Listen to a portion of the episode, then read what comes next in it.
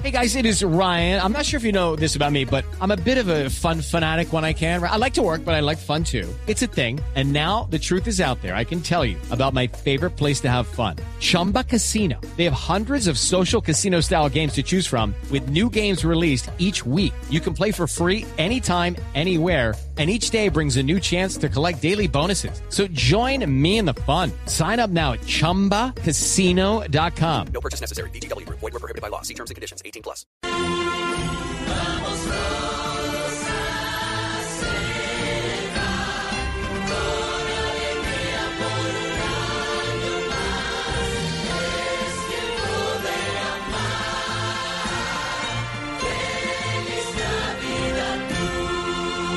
Blue Radio, la nueva alternativa. Son las 8 de la noche. Aquí comienza Mesa Blue con Vanessa de la Torre.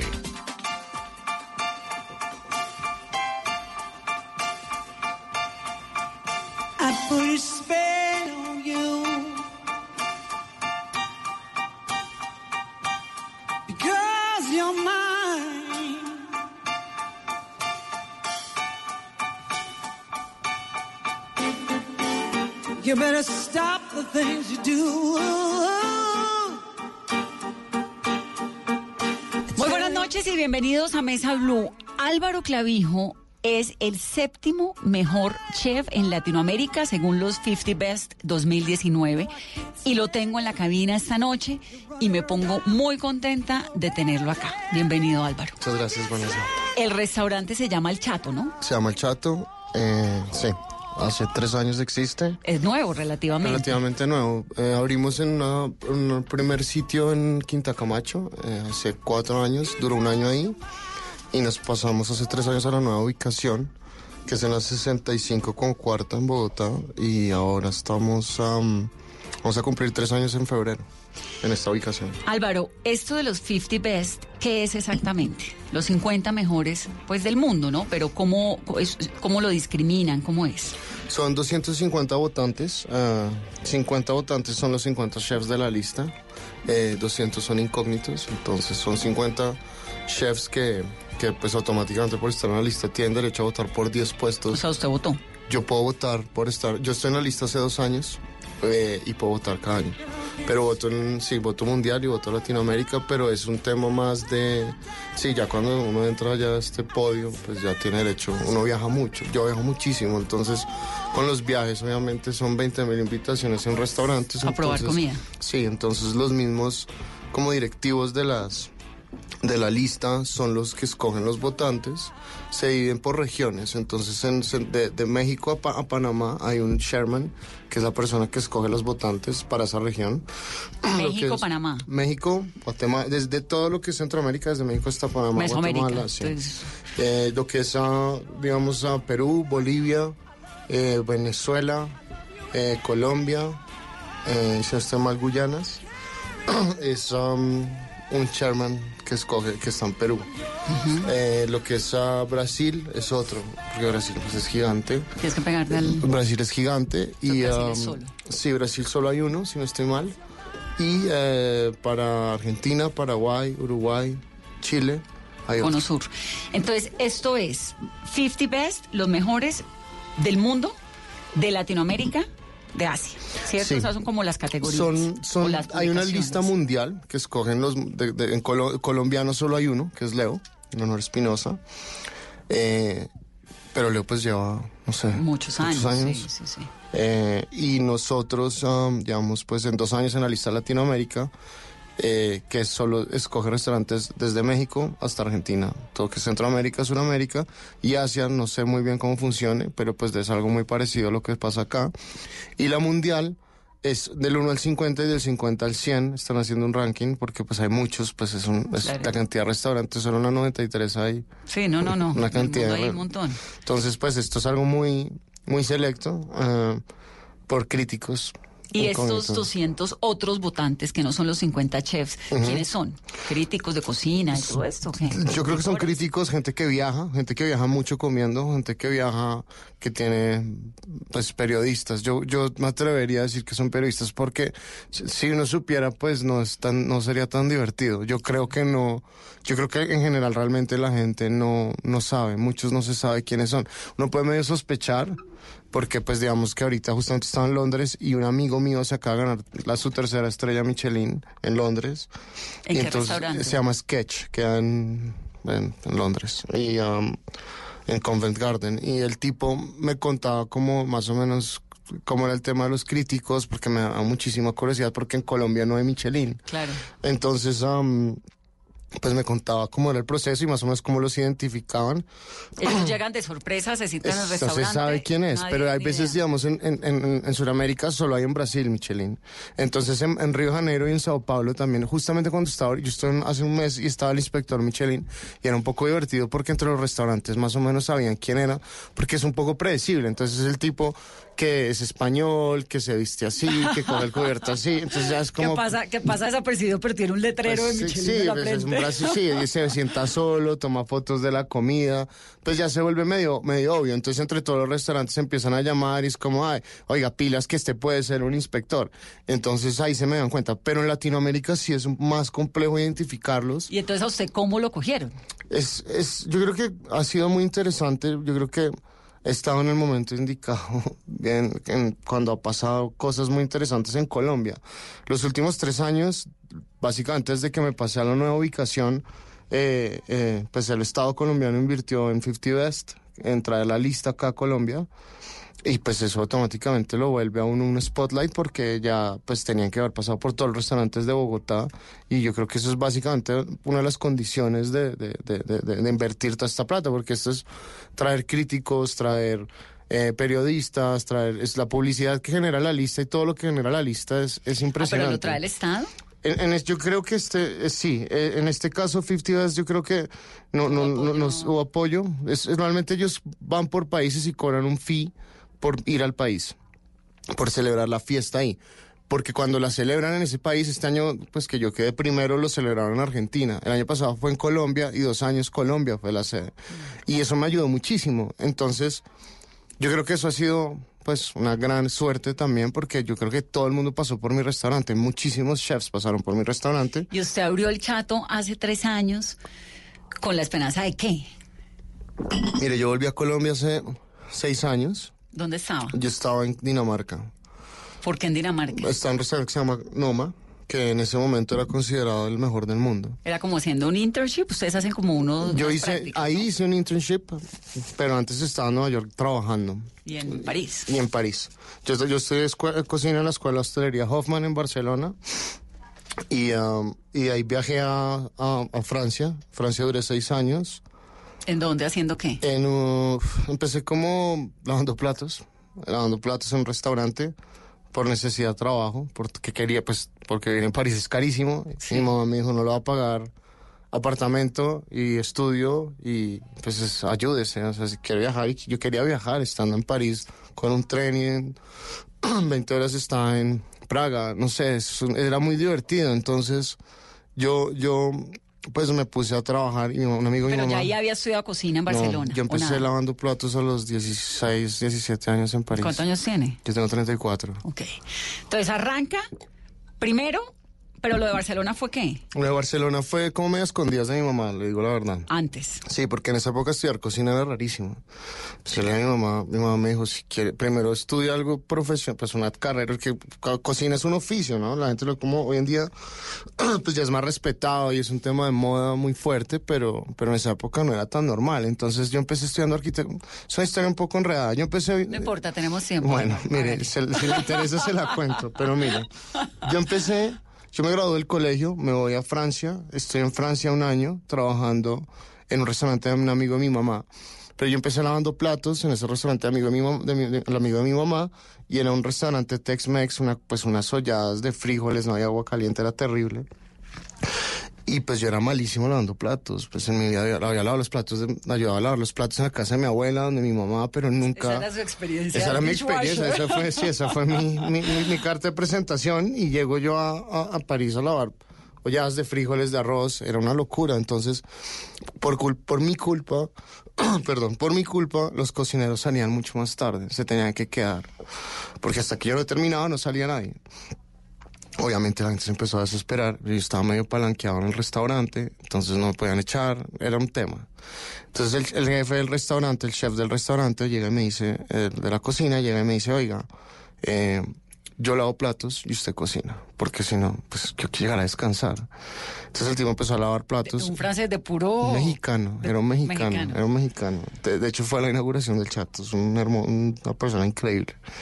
Eh, y el tipo me puso a lavar, me, me- me dijo, yo lavo platos, usted empezó a sacar servicio, yo tenía ni idea de hacer nada. Pero era cocina muy básica, era cocina de, de ensamble, era- no había que realmente sartenear ni nada de estas cosas que se necesitan más, se necesita más experiencia. Que es cocina de ensamble, como la salsa lista. Es todo como el arroz ¿qué? precocinado, entonces era mucho tema de microondas, quizá quesadillas, un poquito de sartén, era muy básico, muy, muy básico. Entonces, ah, sí, cocina de ensamble es que usted hace una mise en place súper fuerte, una preparación súper fuerte, y a la hora de, de pedido simplemente monta el plato, calienta y sale. Entonces, pues, me enamoré, eh, me enamoré perdidamente de la cocina, de la agresividad, eh, la adrenalina, los gritos, era, no sé, me sentí como, no sé, me enamoré. Pero yo ya estaba matriculado para estudiar arquitectura en los Andes. Entonces mi mamá me dice como, bueno, pues yo vuelvo a Colombia, empiezo en la Universidad de los Andes, a estudiar arquitectura. Eh, y obviamente a los tres meses digo, no, esto no, quiero volver a Europa, quiero, no quiero estar más aquí, no quiero estudiar arquitectura. Y mi mamá me dice, si quieres ser bailarín, torero, lo que sea, primero termina arquitectura y después hace lo que quiera. Entonces, yo supuestamente fui a España a, a seguir estudiando arquitectura después de haber hecho seis meses en los Andes y me matriculé en la escuela de cocina. En vez de la de... La A, arquitectura. a escondidas. A escondidas. Wow. Ayudado por mi hermana, mi hermana vivía en Suiza en ese ¿Y momento. papá todas estas? Mi papá murió cuando yo tenía cuatro años. Ah, ok, por eso es que habla de tanto de la Hablo mamá. más de mi mamá, Claro, por porque pues tengo obvio. un padrastro, pero pues mi padrastro es como mi BFF, somos muy amigos, entonces sentí pues como, de hecho él medio sabía el cuento, pero mi hermana es la que me apoya porque era una escuela pues un poco costosa eh, y necesitaba obviamente pagar un apartamento, vivir en Europa pues no es barato. Entonces a mi hermana me ayuda, eh, me invita, mi, mi mamá se entera que estoy, pues, estoy estudiando cocina, se arma un problema familiar increíblemente grande. eh, y mi mamá, mi hermana me dice, bueno, para que mi abuela, pues ya en vacaciones casi toda mi familia vive en Estados Unidos. Mi abuela, mi única abuela viva, vive en Washington, D.C. Y me voy a visitar en Navidad, siempre pasamos Navidad juntos allá, pasábamos en esa época. Y mi hermana me dice, eh, le invito a... le sí, invito a Washington, cocínela a mi abuela, como para que, pues a la familia, para que se den cuenta que usted está ya en esto metido y que es lo que quiere. Hice una paella, intoxiqué a mis tíos, a mi abuela, a todo el mundo. ¡Ay, no! Sí, no, casi. ¿Cómo? Mi abuela estaba muy, muy, pues ya una abuela medio viejita, pues viejita. Y yo pues intoxiqué, literalmente, me, me tiré la Navidad, o sea, me tiré la, la Navidad con toda. Pero ¿cómo no le quedó buena la paella? Yo le he probado yo- la paella. Sí, se acuerda que una vez en su casa hice una, pues ya ta- menos mal no le pasó nada. Pero era buenísima. ¿Cómo va a quedar mal Pues ya paella? aprendí, aprendí con mi abuela. Aprendí con mi abuela. Y pues estudiando cocina en España, pues esa fue, era mi primera, estaba muy nervioso. Era mi primera comi- cocinada grande, como para toda mi familia. Estaba muy nervioso. Claro. Y lo hice mal. Intoxiqué a toda mi familia, entonces Ahora mi me da el mamá- secreto de la paella, porque Ahora no se me lo he doy. podido quedar así de Sí. buena, Álvaro. Sí, ¿se acuerda? Hace un tiempo se la hice. Am, Y entonces, Entonces mi eso hermana- fue ya, mamá dijo, no, hermano, usted No, no. mi mamá dice, pues vea, es- tiene- hay dos opciones, termina en la cárcel o se gradúa y lo hace bien. ¿Qué necesita? Ya está metido en esto, ¿qué necesita para poderlo hacer bien? Entonces le empiezo a pedir, mire, ayúdeme simplemente a pagar el apartamento o págueme la escuela. Escojo uno de los dos y yo me dedico a trabajar. Empiezo a trabajar en un restaurante En Barcelona. en Barcelona. Eh, fue, era una época muy dura porque trabajaba en un restaurante sacando servicio por las tardes, estudiaba por las medianoches y hacía pasantías los fines de semana en restaurantes Michelin. Entonces fue una época muy fuerte, no tenía días libres, pero estaba muy obsesionado con el tema. Yo realmente siempre, sobre todo siendo suramericano, siendo colombiano, metiéndose usted en cocinas Michelin en esa época era muy extraño. En España era un poquito más normal porque en España pues hay muchos latinos, pero en Francia, de- después de, de siempre de estar, de graduarme en- en- y hacer mis pasantías en Barcelona, siempre quise volver a Francia, tengo el idioma, pues hablo muy bien francés, eh, tenía el idioma, tenía contactos, París para mí Y era... la cocina francesa. Claro, pero La digamos... cocina francesa es como una obligación, ¿o no? Pero mire que pasa, ahí, ahí es algo muy interesante que la gente siempre me dice, como en esa época donde usted, cuando usted estaba en España, es la época que era más interesante estar en España, porque estaba el bully abierto, estaba Ferran Adrià de moda, todo el tema de la cocina molecular, pero yo no quería eso, yo quería, y eso yo creo que es algo que habla mucho de mi comida hoy en día, eh, yo siempre quise volver a Francia porque para mí tenía mucho más sentido en volver a lo básico, que es lo que usted dice, cocina francesa, empezar ollas de cobre, fuego, eso es lo que yo quería, no aparatos, bolsas, cosas, pero pues yo quería empezar desde lo básico, quería trabajar, entonces viajo otra vez, viajo a París y en París empiezo a trabajar en un restaurante, eh, como comí, lo más básico, eh, y al mismo tiempo em- empiezo como a aplicar a restaurantes más, más importantes. Tengo la suerte que me aceptan en el, at- atelier, en el Bristol, fue el primero, que hoy en ¿Cómo día hace uno para que lo acepten en el Bristol? Súper difícil. Entonces, Sí. fue, sí, fue muy difícil y sobre todo el tema de hacer los papeles en esa época, imagínese. Pero Era muy difícil. ¿a- a ¿Que lo acepten a qué? ¿A hacer qué? ¿Como Pues ayudante yo o empecé, hacer- yo empecé como, yo me regalé, yo me regalé, yo dije, yo vengo lo a las horas que ustedes quieran, cuando ustedes quieran. Pero como usted había 500 chicos, me imagino. Una fila de gente Claro. interminable, porque además en esa época ese restaurante tenía dos estrellas Michelin y estaba a punto de ganarse la tercera. Entonces, obviamente, todo el mundo quería estar ahí. Y no solo colombianos, yo era el único colombiano, yo era el único latino en esa cocina. Todos eran franceses, todos los franceses querían estar ahí. Claro. ¿Y cómo entró? Poco suerte. Me paré ahí en la puerta hasta que me dejaron entrar, básicamente. Eh, y entré y a los tres meses me dieron papeles de trabajo. Ah, muy bien. Entonces, eso fue... ¿Qué aprendió en el Bristol, No, Álvaro? pues eh, de todo, porque era un- es un chef que es MOF, no sé si usted ha visto los chefs franceses que tienen como el cuellito con la bandera, eso no es como acá que uno se pone la bandera de Colombia, no, No, es- se usted se lo gana, ese MOF es Meilleur Ouvrier de France, que eso quiere decir el mayor obrero del año, entonces cuando usted se pone ese cuello es porque usted hizo unas olimpiadas de cocina increíbles y se ganó esta vaina. El chef de ese restaurante, los dos cabezas de ese restaurante tenían esa bandera. ¿Quiénes son los dos cabezas? Eric Frechon y Frank Leroy. ¿Y siguen siendo? Frank Leroy ya no está, porque Frank Leroy ya estaba muy viejito en esa época. Yo creo que él está como consultorías, pero ahora Eric Frechon es el head chef del restaurante. Y tiene todavía dos estrellas Michelin. Tiene tres. Tres. Cuando ¿Las yo estrellas entré- son para el restaurante o para el chef? para el restaurante. para el restaurante. Sí, Ahora, pero- ¿qué aprendió allá? No, pues empecé, es que ahí viene el tema, ¿sabe? Yo era colombiano, todos los franceses querían trabajar, trabajar ahí, yo llego y le empiezo a quitar los trabajos a los franceses, pues esta gente empieza obviamente a flipar, este es pues sudaca, o sea, mejor dicho, no sé, me amenazaron, eso fue tenaz, pero digamos que en mi cabeza siempre estuvo muy, yo estaba muy obsesionado con el tema porque usted es francés, alemán, es colombiano, ecuatoriano, venezolano, eso es, eso no me hace diferente. Sí, en un mundo globalizado Yo- menos. Y usted puede hacer exacto, yo en mi caso siempre usted puede hacer exacto, lo que usted hace lo puedo hacer yo. Pero yo eh, siempre va por debajearlo uno demasiado fuerte. Y yo me obsesioné con eso. Entonces empecé a quitar el trabajo a todo el mundo. Y me fue muy bien. Me fue muy bien. Duré dos años ahí. Eh, ya después me, me quemé un poquito los horarios muy fuertes. Pero pues... ¿El horario era muy- cómo? Pues es que sabe que yo cuando trabajo yo prefiero seguir derecho. Yo si empiezo a trabajar a las 10 de la mañana y tengo que trabajar hasta la 1, prefiero seguir derecho. Pausas me matan.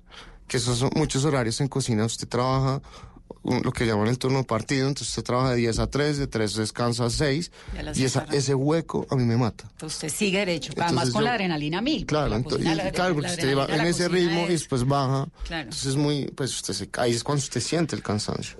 Entonces yo, yo, pues, mm, tenía un, ese horario que era, eh, era, servicio almuerzo, servicio noche, con ese, con ese hueco. Y yo vivía un poquito lejos del restaurante. Entonces me quedaba. Era tenaz, tenaz. Entonces uno quedaba dándose- dando vueltas por ahí, tres horas, era aburridísimo.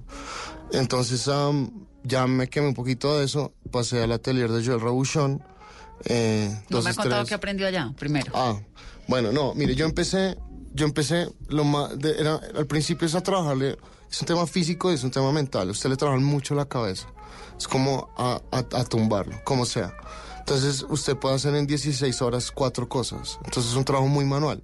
Me acuerdo una de las cosas que me ponían a hacer era limpiar caracoles de mar. Usted con un- sí, pero no, no, no de tierra, sino escargot de, de, De- de- mar, de mar. de agua. Entonces son mucho más pequeños y usted es con un palillo de este tamaño, con un corcho, sacando todo el día, saca cinco horas sacando Caracoles. caracoles. Y después entonces pelando nueces. Otras tres horas. Después pelando uvas, pel- piel, piel de uva. Si entiendes, cualquier pendejada que se le ocurra al chef del restaurante, tiene 50 Claro, personas pero para que hacerlo. igual se necesitan, ¿no? Solo que hacen cosas especiales que a veces la gente no entiende. Y Claro. todo ese tipo de Y manualidades. que en entre la pelada de una uva bien pelada o no, hay una consecuencia en el sabor de la salsa. Totalmente. Y cuando usted va a un restaurante y paga lo que paga por comer en un restaurante así. Es porque pelaron bien la es uva. porque pelaron bien la uva. Y usted, y la gente normalmente que va a este tipo de restaurantes lo, lo siente, ¿sabe? La gente lo, lo, lo aprecia. Y eso es lo que yo creo que hace la diferencia entre este tipo de restaurantes y muchos otros restaurantes. sí. Luego entonces pasa a este otro francés. Claro, es que usted tiene bases de comida francesa, por eso es que es tan bueno, Álvaro. Pues mi comida sí, mi comida es muy... Escuela francesa Mi escuela es súper francesa. Es- Yo soy muy, muy de salsas, reducciones. Yo soy muy, muy, muy francés. ¿Qué es lo que hace la comida francesa tan exquisita y tan valiosa? Yo creo que la grasa, la mantequilla. Todo es mantequilla, ¿no? Sí, ¿No le echan aceite sí. de oliva nada? Un poco, pero digamos, por ejemplo, empiezan con aceite de oliva algunas cosas, pero siempre terminan con mucha mantequilla. Y la Eh, mantequilla es con este proceso que hacen ellos de limpieza y no sé qué, o uno puede echar la mantequilla común y corriente. Hay de todo, Yo voy aquí anotando, ¿no? Mis... Hay muchas cosas. eh, yo creo que estuve en, en, ah, Normandía, en el norte, eh, en Perros Guirec, que es una parte que produce un montón de mantequilla. Para mí la mantequilla del norte de Francia, eh, la bretona, es para mí la mantequilla más increíble que he probado en mi vida es esa. De hecho, cuando vaya a París, tiene que ir a un restaurante que se llama Café Breich. No, Eh, cuando vaya a París, lo llamo usted para Sí. que me diga... la- le, la le doy tips. Porque este sitio, todo, entrar, es, son los mejores crepes de sarraceno que me he comido en mi vida. Y al lado, entrar ahí es bien difícil. Es una fila aburridísima, pero vale la pena. Yo nunca hago fila para ningún lado. Este es el único sitio en el mundo que le hago fila. Y al Para lado, ir a su restaurante hay que hacer fila, no, hay que hacer reserva. hay que hacer reserva. ¿Y la reserva está en cuántos, en cuánto Pues, tiempo hoy en día? Ahorita este, el almuerzo puede conseguir, pero en la noche sí es medio imposible. Difícil, ¿no? difícil, sí. Bueno, y después de este programa menos. Pues esperemos. no, mire. Voy a hacer, nosotros- voy a hacer una pausa, dígame. ¿Qué me va a decir? Nosotros, nosotros em, dejamos mesas. Yo siempre dejo mesas libres. No estoy totalmente de acuerdo en llegar al restaurante a puntas de, a punta de reservas. Me gusta que la gente camine y llegue caminando. Y muchos clientes, eh, pues que queremos un montón, siempre le guardamos reserva. Gente que se vuelve habitual, siempre tiene su mesa. No, y lo de guardar mesas de gente caminando es valioso, porque Sí. realmente, pues es que el, no, el que comensal que anda por ahí en la calle, que no necesariamente hace una reserva y, y- y- y comer en un restaurante se ha vuelto, pues dificilísimo. Mm. Sí, Aquí es- en cualquier lugar del mundo. En el mundo sí. En Colombia ahora cada vez más. Bueno, son las 8.21 minutos. Estamos hablando con Álvaro Clavijo. El séptimo mejor restaurante de América Latina es El Chato, queda en Bogotá, quedan las 65 Cinco con cuarta. con cuarta. Vamos a hacer una pausa rápidamente. Ya nos contó su historia, de dónde es que viene. Vamos a hablar para dónde es que va. Regresamos.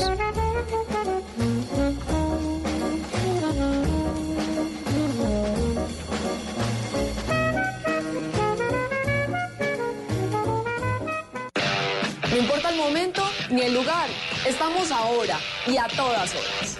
Te contamos la información que quieres saber cuando la quieras ver. Conéctate con el mundo. La vida en tu pantalla, las noticias en tu pantalla. Síguenos ahora. Noticias Caracol ahora. Vestida con hilos dorados y el color de sus espigas es el trigo de finos granos que brota de sus semillas. De las mejores cosechas podrás servir en tu mesa el pan más fresco y sabroso con harina de trigo Apolo. Alimento fortificado con calidad y rendimiento inigualable. Harina de trigo Apolo. Trabajamos pensando en usted.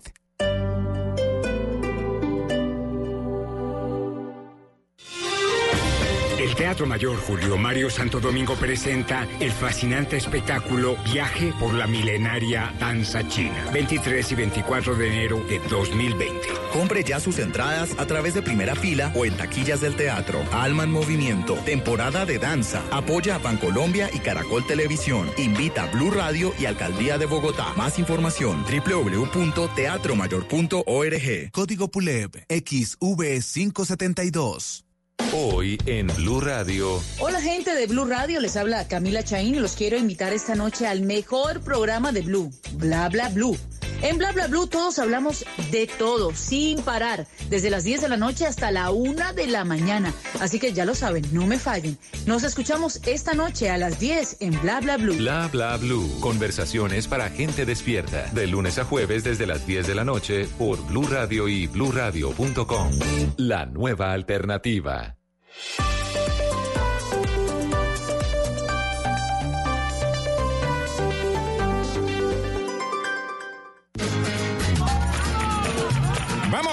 Que ya viene el niño Dios y este 18 de diciembre le adelantamos el aguinaldo. Clásico español, Barcelona Real Madrid, en Blue Radio. No somos españoles, pero sí futboleros. Este 18 de diciembre, clásico, desde la 1 y 50 de la tarde, en Blue Radio y bluradio.com. Blue Radio, con los clásicos en diciembre.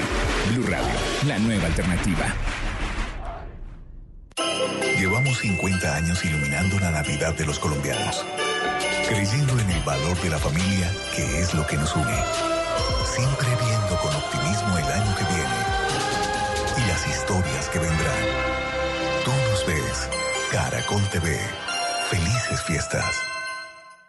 Estás escuchando Blue Radio, un país lleno de positivismo, un país que dice siempre se puede. Banco Popular. Soy Marta Vélez y cuando dicen que el palo no está para cucharas, yo veo que con él puedo hacer un juguete, una mesa y hasta una bicicleta. Siempre se puede cambiar, trabajando día a día, eso es pensar positivo, pensar popular, siempre se puede, con Banco Popular. Marta es clienta del Banco Popular y junto a ella pensamos que si miramos la vida de manera positiva, sabremos que siempre se puede. Banco Popular, somos Grupo Aval y la Superintendencia Financiera de Colombia.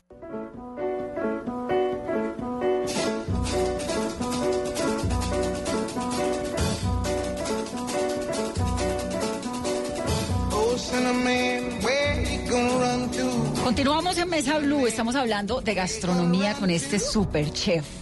El mejor restaurante de Colombia, dice los 50 Best. Álvaro Clavijo, Álvaro. Entonces, bueno, viene con toda esta experiencia francesa, aprende un montononón.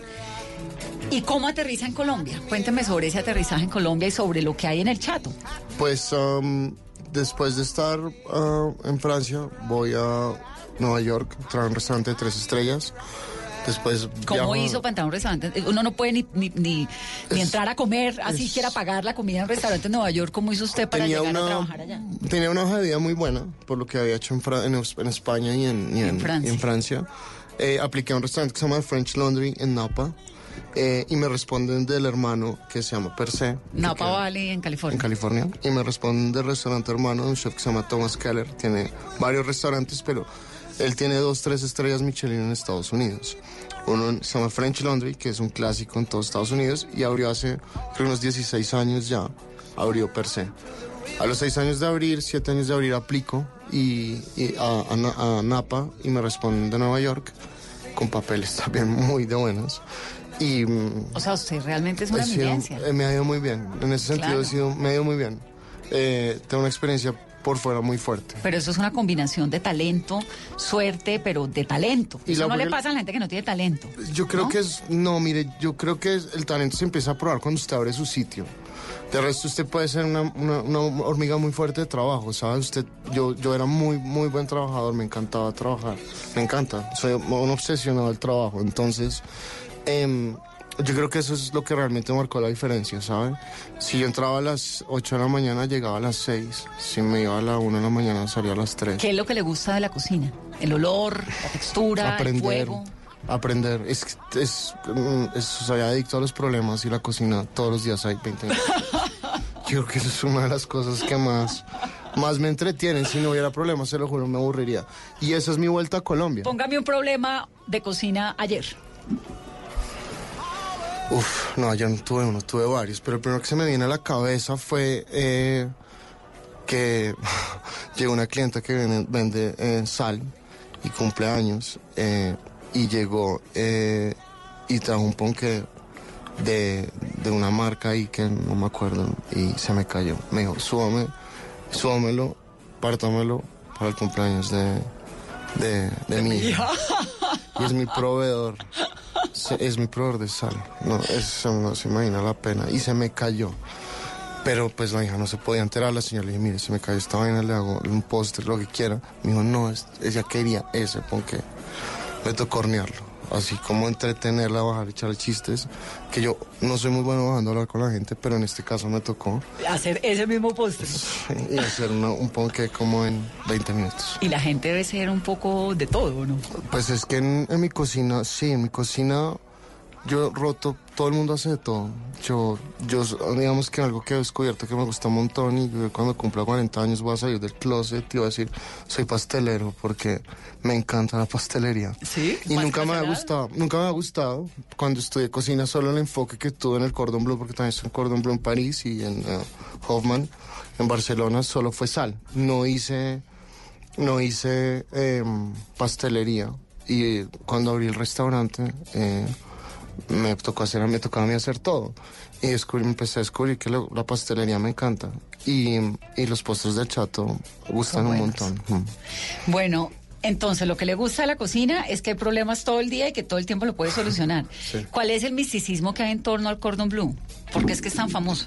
El Cordon Bleu es una escuela muy vieja. eh, y salió pues esta señora Julia Child.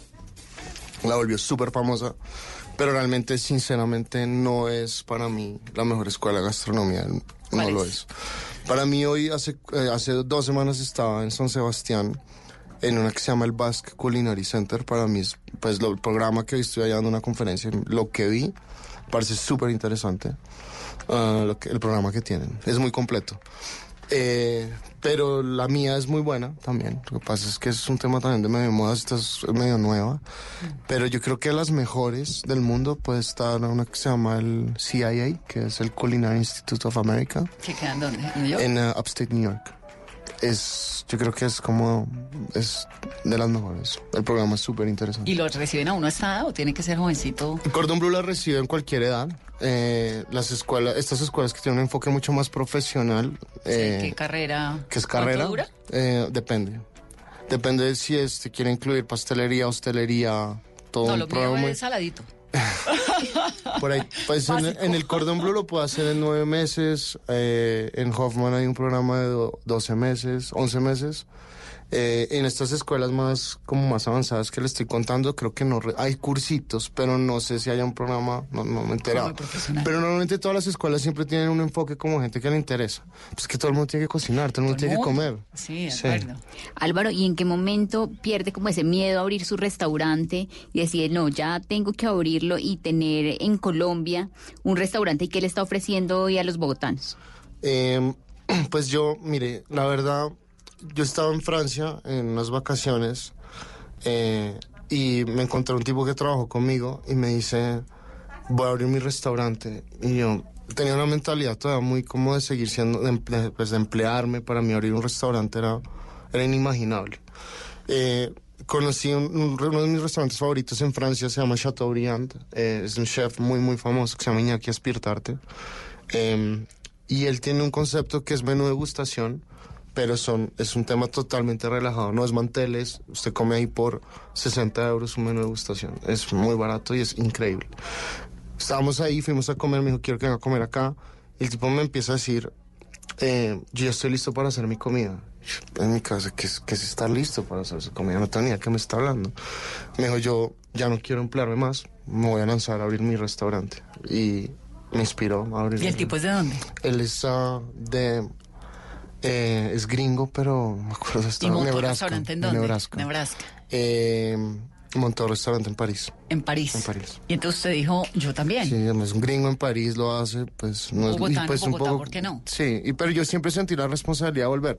Ahora, para mí tenía mucho más sentido abrir un restaurante acá, por, por mi experiencia eh, y porque por, por oportunidades, por inversionistas, por abrir un restaurante es carísimo. Eh, siempre quise volver. Siempre quise volver a Colombia a hacer un restaurante. Lo que pasa es que no sabía de qué, no tenía ni idea de qué. ¿Y el chato es de qué? El chato es comida que eh, se inspira totalmente en proveedores pequeños. Eh, trabajamos con, con 100% del compromiso, 100% local, 100% colombiano. Eso tiene de genial, ¿no? Yo creo que eso es lo que nos ha llevado a donde estamos. Además, también contándole un poco que soy adicto a los problemas, pues eso para mí era ser más, tener más problemas.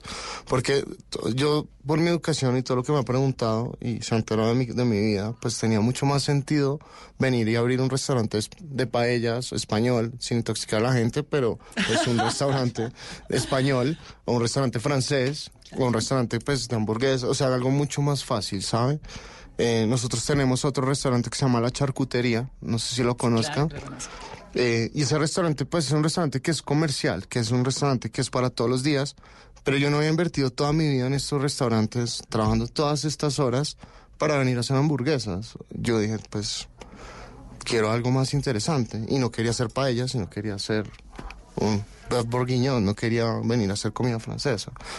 Entonces decido que era en mi cabeza que es lo más difícil trabajar en ingredientes colombianos. Soy colombiano, pero nunca había trabajado con ingredientes ¿Qué son colombianos ingredientes colombianos? muchas frutas, ah, muchas ah, verduras, tubérculos. eh, eh, por ejemplo, ahorita me están trayendo unas cosas del Valle del Cauca. Que usted no se imagina. ¿Qué, qué hay? ¿Qué está Son produciendo? mazorcas eh, de este tamaño, son como unos 10 centímetros, que se ha vuelto un plato que no he podido mover eh, de la carta. Es- nosotros estamos tratando de cocinar muy vegetal porque los vegetales que nos mandan, zanahorias, unas zanahorias de colores, unas remolachas de colores, es- esta tierra crece unas cosas que usted no se imagina. Y automáticamente una remolacha porque te da un color, o no, todo lo que crezca este país, es, hay que usarlo y hay que empujar a los proveedores, hay que empujar a los campesinos, hay que motivarlos. Porque siempre está en una plaza de mercado y son dos, tres variedades de papa. es muy aburrido. Para mí, ¿sabe? Entonces, todo el compromiso de abrir este restaurante era desarrollar proveedores, encontrar cosas diferentes. eh, y, y pues yo no le estoy diciendo que yo soy el único, hay mucha gente que lo está haciendo. Lo que pasa es que otra vez como usted empezó a preguntar cosas desde que empezamos esto, esta entrevista, Porque está yo divertida. está ¿no? muy ¿O está divertida. No, porque no, no, no, porque porque ¿Quiere que le ponga un problema? está Porque- muy redonda, está muy redonda y me gusta porque la verdad me, me interesa porque me parece interesante y ojalá nadie se aburra viéndola porque sí sí está muy redondo en lo que estamos hablando. Nosotros em, no somos los primeros en hacer esto. Eh, hay mucha gente como Minimal, ah, Salvo Patria, Leo, incluso. Leo, Leo, Harry. Hay mucha gente haciendo muchas cosas. Padre que está trayendo un montón de cosas. Eh, exacto, también. entonces Y hay todo el enfoque- Además, una onda de, de- que me parece valiosísima, que es sí, como de rescatar y de, y de poner en, en- en la primera línea de la del consumo nacional productos nuestros, ¿no? Es que tiene Los todo el de no sé sentido. dónde, el putumayo, los palmitos, todo eso. Exacto, todas esas cosas. Y, y- y yo creo que poner eso en una mesa se ha vuelto muy interesante y nos da identidad. Yo creo que muchas, nosotros tenemos que, nosotros somos más que arepa, nosotros somos más que bandeja paisa, nosotros somos más que ajiaco. ¿Cuál es el plato típico colombiano por excelencia? Eh, uf, yo amo el ajiaco. Siempre que viene algún chef, yo traigo muchos chefs de todo el mundo a cocinar en mi restaurante. Eh, y siempre que vienen los llevo a comer ajiaco, siempre. Y les encanta. No, pues, eh, alucinan. ¿Y cuál es el producto, además de la mazorca vallecaucana y la zanahoria y la remolacha que me cuenta, Mira. que dice, esto está increíble? Ahorita estamos usando un postre, estamos haciendo un postre que se está moviendo mucho, que es un cheesecake de, ah, de coco con chontaduro. Uy, qué rico. Y tiene eh, el- eh, un helado de auyama. Entonces, es- tratamos de no usar tampoco más de 3, 4 ingredientes por plato para que la gente identifique muy bien lo que se está comiendo. El chontaduro, yo soy vallecaucana, entonces por supuesto pues como chontaduro, pero el chontaduro es un sabor que uno puede disfrutar aun cuando no lo haya consumido desde chiquito. Yo creo que, mire, cuando yo estudié cocina en España, eh, una vez entré a una clase y, me hicieron y nos hicieron cocinar un estofado de caracoles con eh, pies de cerdo. Usted volteaba eso y era como una gelatina que usted ve en su peor pesadilla. Y el tipo me dice, yo le digo, yo no me voy a comer esto. Y él me dijo, si usted no lo prueba, no vuelve a entrar a mi clase. Cogí, lo metí a la boca porque sea, ya pagó el semestre, no me iba a retirar, me lo metí a la boca. Eh, se me abrieron los ojos, usted no se imagina. Era in- increíble el sabor, increíble. Pata de cerdo con... Con caracol. Eso sí era escargot de tierra, no era de mar. Y ah, el tipo me dice una cosa, mientras que me lo metía a la boca, mientras que veía cómo lo disfrutaba, me decía, no hay un ingrediente eh, malo ni feo, sino mal cocinado o mal preparado. Y eso me cambió absolutamente toda mi perspectiva, porque yo en mi casa, yo no le voy a decir mentiras, yo no cocino, yo no estoy cocinando porque mi abuela me enseñó a hacer a borrar, no, yo en mi casa mi mamá no sabe hacer un tinto, me va a matar por lo que estoy diciendo, pero pero pues mi abuela, o sea, mi abuela era la única medio cocinada, pero mi familia no son de ¿Y entonces, ¿De cocineros. dónde sale cocinero? Mi padrastro es ah, franco marroquí eh, y él cocinaba en la casa a veces, le- porque no le gustaba cocinar, no le gustaba mucho, pues estaba muy aburrido de la dieta colombiana, entonces cocinaba y esos sabores, pues un poco lo que me pasó en España ya me había pasado más joven. Entonces siempre hubo un interés, pero nunca hubo unas como un propósito un- o algo muy definido de meterme 100% en la cocina. Álvaro, en el chato hay, por ejemplo, mollejas con yogur de coco y papa quemada, tamal de coca y coco, trucha con yogur y chuguas.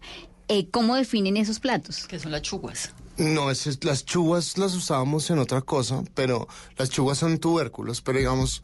Tubérculo eh, como un primo de la papa. son cuenta con una papa, las papas moraditas, chiquiticas que usted ha portado, que es- entonces usted siempre ve en las plazas son eh, el, el, el, el cubio, que es el que es como una zanahoria pequeña, pero más como, como con unas vetas negras, y siempre hablaba con unas papitas moradas, esas son chuvas. Eh, en una época estábamos, es que yo, digamos, cojo, precisamente por los problemas, yo cojo las chuvas y las ahumo, las deshidrato y las rayo, no las cocino directamente. Yo tengo, yo, a mí me gusta mucho intervenir los productos y hacerle muchas cosas para entenderlos bien. Entonces de ahí sale, de, de, de darle vueltas. Yo me siento con mis cocineros y es como, pues sobre todo con las dos cabezas que tengo allá. ah, eh, les digo, mire, tenemos este producto, lo hacemos asado, lo hacemos hervido, lo hacemos al vapor, eh, lo cocinamos al vacío, lo confitamos, lo. Entonces, de ahí empiezan a salir muchas técnicas y muchos intereses y, muchos, y muchas ganas de, de- de intervenir el producto y salen todos estos platos. ¿Cómo diseña un plato? Yo creo que eso es, es algo que ahí es, de pronto no, no quiero sonar, sonar arrogante, pero de la manera, yo creo que algo que sí tengo muy bueno es eso, ¿sabes? Yo creo que en eso sí tengo talento. Eh, me gusta mucho coger un producto y llevarlo en diferentes preparaciones, en diferentes estados del mismo producto, usarlo en el mismo plato. ¿Pero usted mismo lo hace solito o tiene un grupo de asesores? No. Usted dice, voy a probar esto, a ver qué tal me queda aquí. No, si estuviera en grupo de asesores no estaría abierto. Yo, yo, digamos que parte de todo esto, lo, lo, lo, lo, mágico de todo esto que ha pasado. ¿Que ha sido es- solo? Sí, es, es mi experiencia y es lo que, lo que me ha salido de la cabeza. Pero sí, yo no me las sé todas, ¿me entiendes? O sea, yo, por ejemplo, pues, cojo mis dos cabezas del restaurante y somos como, bueno, probemos y le damos vueltas, pero claramente siempre, pues, la palabra final siempre ha sido la mía.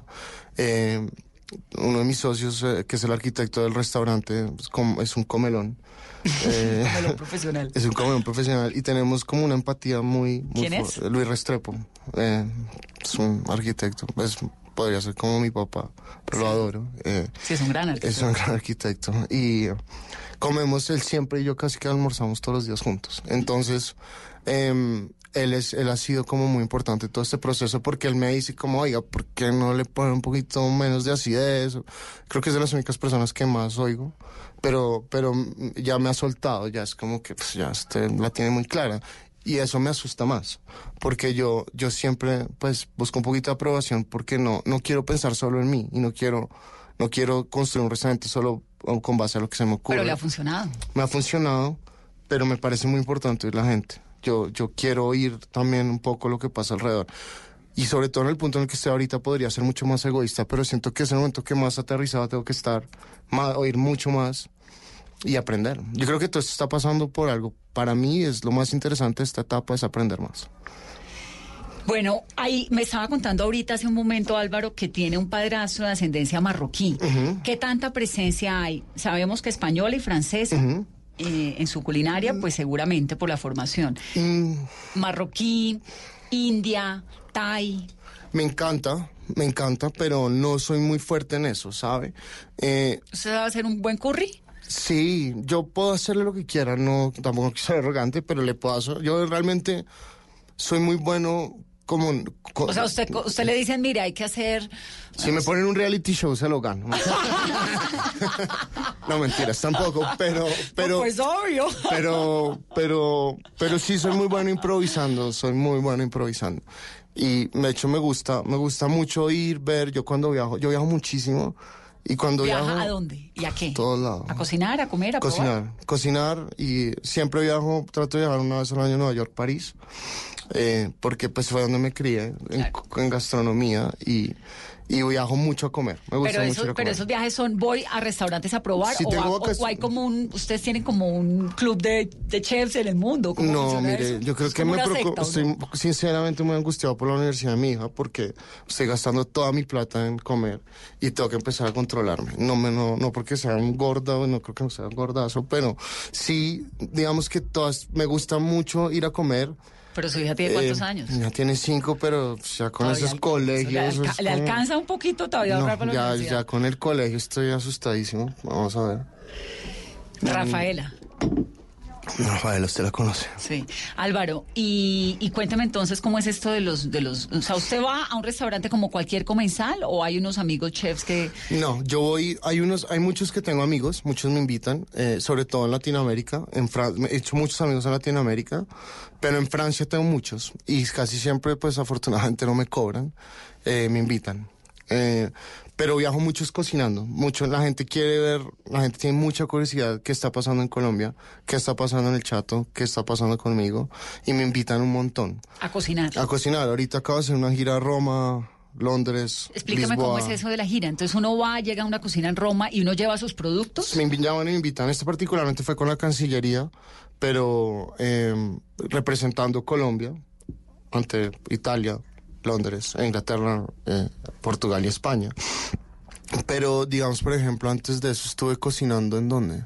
Se, se me olvida, pero no. Pero lleva sus productos. Llevo, llevo- lleva todo. no, llevo tres calzoncillos, una maleta, una cava llena de, un uniforme de cocina y una cava llena de comida. Y uno puede llevar comida, productos de un país a otro sin problema. Súper ¿o difícil, no, ya me la tengo clara. México es el imposible, Chile es imposible, Argentina es imposible, Estados Unidos es difícil pero no imposible, Pero España le es a uno fácil. registrar y decir, estoy, Usted- llevo, llevo cinco papas, 23 chontaduros. Y desde que declarar. sean, sí, desde que no sean algunas restricciones como en cárnicos, lácteos, quesos, pero, pero no es, no es imposible. Pero sí, casi siempre llevo cosas todo de acá, porque todo lo que yo uso es de acá. Claro.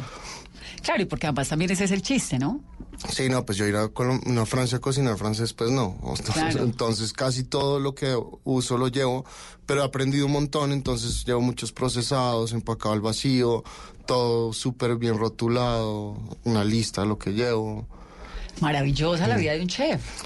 Pues pareciera que sí, pero no, viajar es así, ese ritmo es duro, porque metes usted en un avión 11 horas, al otro día cocine para 120 personas y después al otro día vuelvas. Es que, porque son muchos viajes, yo viajo 3, 4 veces por mes a diferentes países. Es mucho. De la comida latinoamericana, la peruana tiene pues obviamente la fama, ¿no? La argentina con su carne, lo mexicano que es exquisito. ¿Cuál le gusta? Pues am, yo creo que cada uno tiene algo muy especial, pero digamos que me haya sorprendido en Latinoamérica en particular, México siempre sorprende. México. siempre, Pero además siempre. con todo, México siempre es Sí, con todo. México es, y además varía tanto hasta en la misma ciudad de México, por colonias, todo varía tanto, es, es, es muy increíble. Y es son muy orgullosos de sus productos. que Demasiado. no- Que eso es lo que a mí me encantaría que pasara acá. Y yo creo que es- está pasando. Pero bueno, pues Perú obviamente, pero que me ha sorprendido que no esté en el mapa Ecuador. Ah, Eh, que me ha sorprendido que no esté en el mapa ah, Costa Rica. Costa Rica. Em, ¿Qué hay en Costa Rica rico? Pues la comida de mar al norte es muy buena. Eh, unos productos de mar súper interesantes. ¿Y Ecuador? Ah, Ecuador. Porque uno piensa en Ecuador como una comida muy andina. Ecuador tiene, es súper andino, pero digamos, tiene un tema callejero de street food súper fuerte. ¿Cómo qué? ¿Qué hay rico? Ah, algo que se nos parezca a nosotros en los lapingachos, ¿Qué que son son, como unos- unas arepitas de papa y le ponen cerdo encima, como una lechona, pero una lechona no, no tiene arroz, sino es más los pedazos de cerdo desmechados. Delicioso. Es, quiero comprar un ticket el fin de semana para ir a comer, eso es demasiado bueno. Bueno, por ahora me quedo con la lechona. Eh, sí, que más Chile me pareció súper, que tiene cosas, ah, es de buscar, ¿sabe? Pero yo, digamos que siempre una recomendación, así usted no sea cocinero, yo creo que la gente siempre nunca tiene el mapa una plaza de mercado. Siempre, yo siempre. Sí es el que yo soy creo re que-. No, pero total, me conozco Bueno. todas las plazas de mercado. Puede Bueno. que no conozca las ciudades, pero las plazas sí. Eso es súper importante, ¿no me Importantísimo, porque es que es el medidor de la sociedad, de la gente, de lo que comen, Usted, de lo claro, que usted hacen. se- mi- y vaya temprano y mire cómo se mueve. Yo, me- yo siempre voy temprano, me siento y miro cómo se mueve. Dígame una plaza de América Latina que le guste, las mexicanas, obvio. Sí, México es increíble, pero sí que me guste. mm, en la de Chile estaba interesante, la de Santiago estaba La, interesante. no la acuerdo de pescado Eh, no, la que es toda la de verduras, tiene cositas chéveres. y en Eh, Bogotá, en Colombia. o en Bogotá, eh, yo creo, pues yo voy mucho, por por cercanía a- al 7 de agosto. Sí. Pero, pero pues para lo quemado es un Sí, clásico. para lo quemado está muy bien. Y la de la perseverancia es muy interesante. Que además la arreglaron La arreglaron. precioso. Sí, ¿no? comer, ¿sabe? Comer, ahí. Comer está buenísimo. Comer ahí está buenísimo, sí. La fritanga Sí. está esplendorosa. Pero nuestros pro- nuestros productos, eh, pues no vienen de plazas, vienen más de proveedores de afuera. ¿Cómo los consiguen? Todo ha sido también como contactos con amigos, gente que ha llegado, he visto, viajado. Eh, ahorita, por ejemplo, estamos usando vainilla del Chocó. Eh, Wow. Entonces... Pero um, la, el amigo le dicen, mire, me encontré un perejil en tal sitio. No, mire, por ejemplo, ¿Cómo funciona no, eso? nosotros cuando, cuando yo empecé el chato, precisamente por lo que contaba que yo no conocía, yo soy colombiano, pero no conozco muchas cosas, empecé por Chuachi, empecé por La Calera, porque muchas cosas que se ven, sobre todo sobre la vía a Chuachi y la vía a La Calera, son muchas cosas que yo veía en Dinamarca eh, que eran súper valiosas, y acá crecen ¿Cómo qué? Diente de león, eh, campuchinas, muchas hierbas. Hay un tema aromático. ¿Sabe qué plaza es increíble? Eh, la de las La hierbas. de las hierbas, sí. San, Sí, la Pedro, hierbas. San Pedro Mendoza.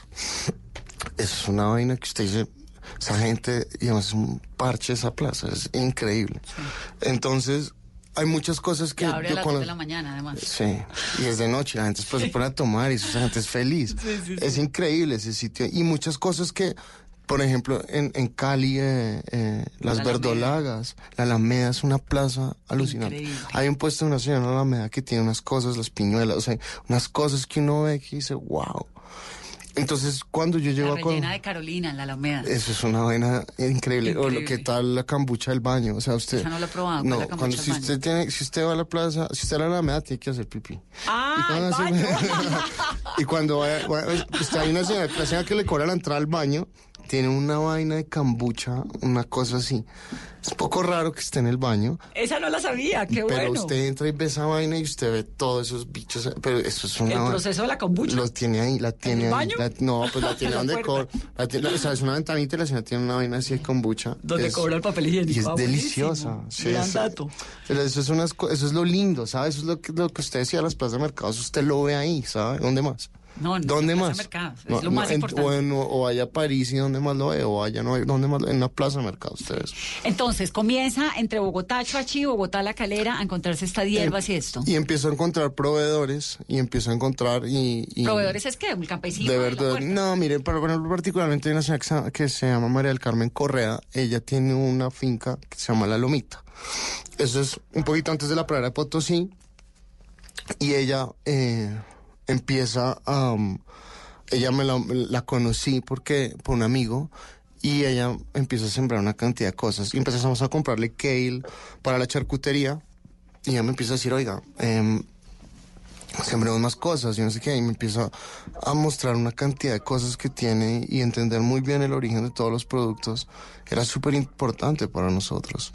Entonces, eh, nos damos cuenta que, digamos, me doy cuenta que hay una variedad más fuerte de la que yo creía que encontraba en las plazas. Y, es, y me di cuenta que era importante trabajar con estos proveedores. Entonces ella conocía al señor de Chuachi y el de Chuachi conocía al de otro lado y así empecé como una red, obviamente apoyándonos entre restaurantes, amigos y, y, a- y ahí encontramos unos productos increíbles. Y el mercado colombiano de los restaurantes está muy en boom, ¿no? Pues ahora ¿O es sí, más- pero está difícil, ¿sabes? ¿Está difícil Porque qué? Yo creo que en general el negocio, porque es- hay unas inclinaciones como a la comida rápida, muy fuerte. Eh, todo el tema de los domicilios es súper fuerte. Yo siento que la gente está saliendo, no está saliendo tanto a los restaurantes. Ahorita. Sí, yo siento que lo- hay mucha oferta. eh, Pero eh, ahorita en esta coyuntura, tal vez yo creo que los ocurrido con el últimos- paro y esto. No, o yo creo que en general. Las aperturas de todo el año, eh, hay muchas cosas. También no tendrá algo que ver con que los lugares viven muy llenos y es difícil conseguir una mesa. Yo no. A mí me pasa un montón, Álvaro. Yo voy. Pero yo, son, bueno, no sé. No yo hago el ejercicio de ir una vez cada 15 días, por lo menos salgo a comer. Y salgo a comer bastante, una vez a la semana, algo así. Pero en un momento opté por ir al mismo. Porque me reciben y me, y me dejan sentar, porque no tengo la costumbre. La consienten. Me dejan sentar, que es lo No. que quiero, en la barra o en una mesita en una esquina, no importa.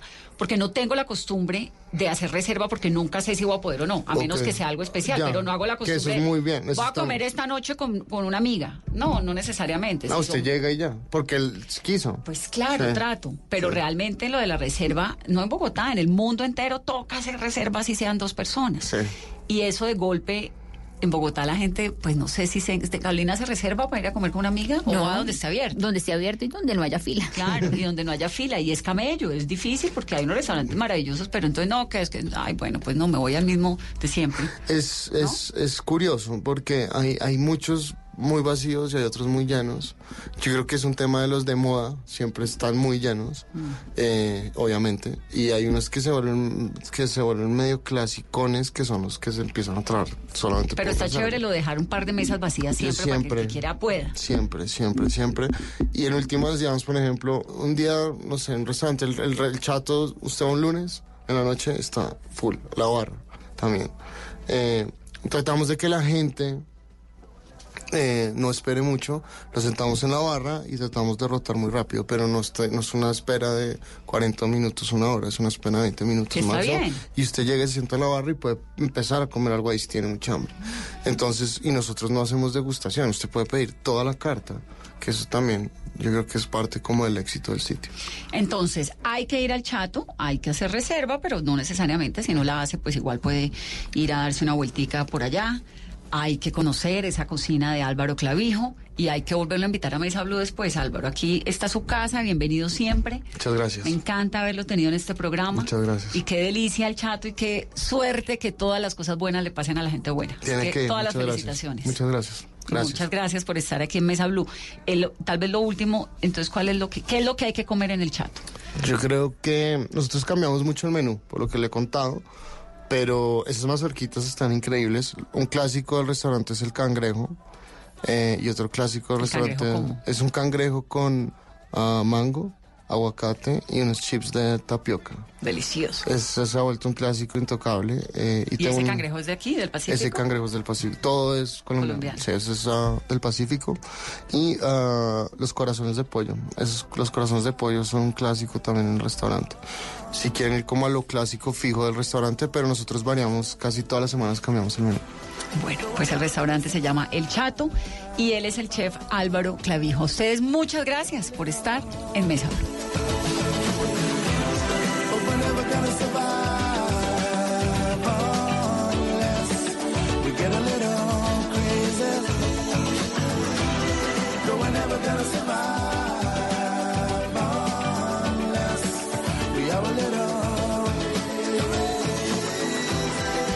Si es humor, Presidente Trump debería mostrar más respeto por la madre tierra, o sea, por la Pichamama. Pachamama, la Pachamama. está en Blue Radio. Recuerdo un deporte que practican en el llano y creo que se llama el coleo. Coleo, el coleo, es Voz Populi, de lunes a viernes desde las 4 de la tarde. Si es humor, está en Blue Radio.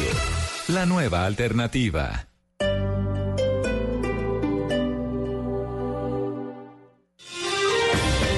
Teatro Mayor Julio Mario Santo Domingo presenta el fascinante espectáculo Viaje por la milenaria danza china, 23 y 24 de enero de 2020. Compre ya sus entradas a través de primera fila o en taquillas del teatro. Alma en Movimiento, temporada de danza. Apoya a Bancolombia y Caracol Televisión. Invita a Blue Radio y Alcaldía de Bogotá. Más información www.teatromayor.org. Código PULEB XV572.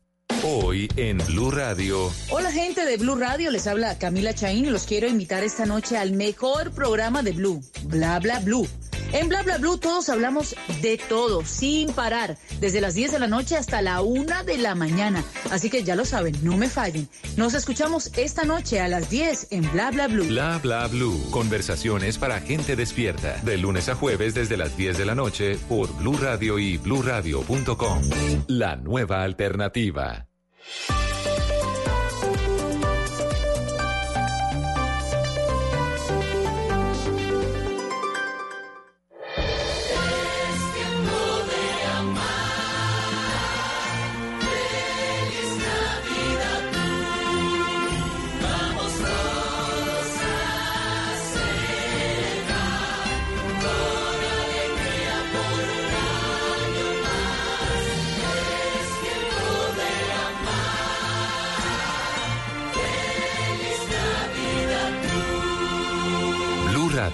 La nueva alternativa. Vamos, que ya viene el niño Dios y este 18 de diciembre le adelantamos el aguinaldo. Clásico español, Barcelona Real Madrid, en Blue Radio. No somos españoles, pero sí futboleros, este 18 de diciembre.